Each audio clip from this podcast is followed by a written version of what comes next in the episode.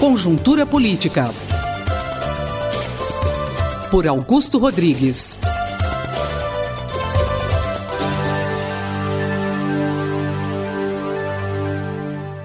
Professor, como que a gente pode repercutir o que aconteceu na imprensa sobre as medidas do governo que foram aprovadas na semana anterior? Como que esse governo está sendo visto? Aquela Sandra, meus caros ouvintes da Rádio USP, essa semana não foi muito boa, nem trouxe notícias muito favoráveis ao governo de Michel Temer, semana passada. Né? Apareceram as primeiras contradições da base de apoio. Na semana passada, os interesses e as visões diferentes sobre como o governo deve enfrentar a crise atual foram publicamente explicitadas. E Temer demonstrou certa dificuldade, reagindo de forma hesitante ao administrar as demandas conflitantes, algumas delas antagônicas, trazidas pelos seus apoiadores. Surgiram então, Sandra, conflitos entre a retórica e as práticas do atual governo. Pois Temer assumiu a presidência da República com um discurso liberal de busca da austeridade via ajuste fiscal, depois que incorporou as propostas econômicas liberais ao projeto do PMDB Ponte para o Futuro. Agora, entretanto, 40 dias após a sua posse, o presidente Temer tem, contrariamente à sua fala, e ao marketing do seu governo, dirigido o país de uma forma muito mais política, populista e pródiga do que austera na concessão de recursos federais para governadores, servidores públicos e usuários de serviços federais, como querem, como queriam os economistas da Fazenda.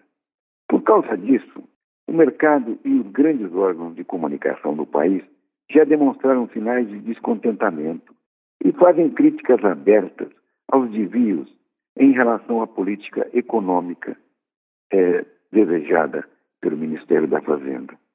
A mídia e a intelectualidade que apoiam o governo reagiram de maneira negativa pela primeira vez desde a posse de Temer, preocupados com a repercussão que essas decisões possam ter na recuperação rápida da economia e na credibilidade da política econômica junto aos investidores.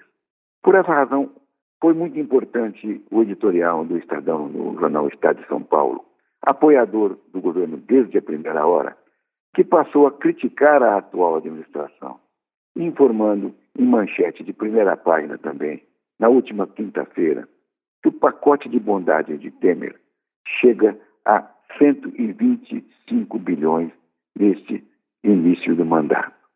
Mônica de Bolle economista também apoiadora do atual governo, afirmou em seu Twitter: quando as bondades eram feitas por Dilma, a chincale geral entre os economistas. Quando vem de Temer, são demandas do presidencialismo de coalizão. Temer e Meirelles, concluiu a Mônica, prometeram uma coisa e estão entregando outra. Esta última semana, então, pode estar revelando uma contradição quase estrutural entre o projeto econômico do establishment nacional e a natureza do governo PMDBista e, entre aspas, parlamentarista de Michel Temer. Este projeto econômico, defendido pela quase totalidade do mercado, pelos principais órgãos de comunicação do país, e pelo PSD e pelo DEM, projeto em processo de implantação pelo Ministério da Fazenda dirigido por Henrique Meirelles, pode não ter identidade e nem alinhamento com a ideologia e o projeto do PMDB, dirigente do núcleo duro do governo atual, de natureza mais fisiológica e populista. Na verdade, então, Sandra, o que pode estar havendo é uma contradição entre este governo, este projeto econômico e a base conservadora do governo no Congresso, ligada aos partidos do Centrão e as oligarquias regionais, base que deu apoio do Baixo Clero Eduardo Cunha e que integra hoje todo o sistema de sustentação do governo Temer. Essa incompatibilidade ideológica entre o governo do PMDB e o atual projeto econômico é mais grave, porque pode se aplicar também aos pequenos e médios partidos do Centrão, que hoje dirigem vários ministérios do governo.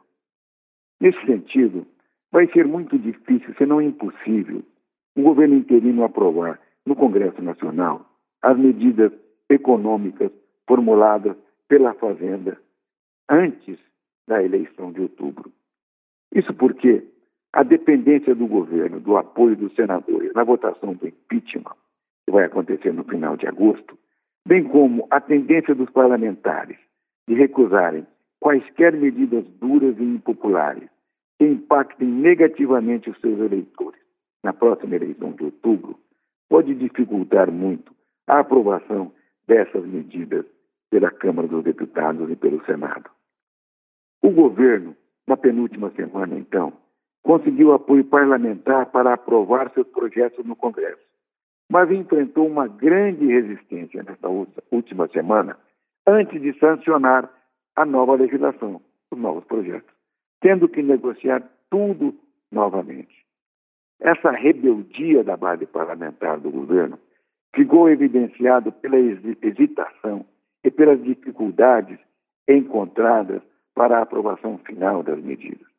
O governo adiou a sanção da Lei de Responsabilidades Estatais, que estava programada para acontecer na íntegra imediatamente após a aprovação pelo Congresso. No entanto, nesta quinta-feira, Temer a aprovou com 10 vetos, alguns deles por pressão do Congresso. O governo também não sancionou a medida provisória 714, ainda não conseguiu aprová-la integralmente. Né? Medida que foi aprovada pela Câmara e que acaba com o limite permitido de capital estrangeiro para as companhias aéreas, por falta de consenso entre os parlamentares. O governo também, e o mais importante, reduziu o ritmo das discussões sobre a reforma da Previdência, que vinha mantendo com as centrais sindicais. Sua proposta teve grande resistência, tanto por parte dos trabalhadores quanto por parte dos empresários.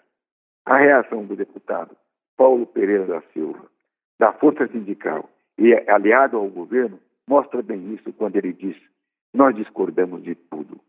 Então, Sandra e meus caros ouvintes da Rádio vai ser muito difícil a vida do governo aprovar estas medidas econômicas necessárias para o ajuste fiscal no Congresso, como o ministro Henrique Meirelles estava é, sonhando e planejando.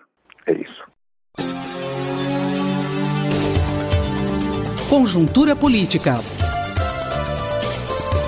Por Augusto Rodrigues.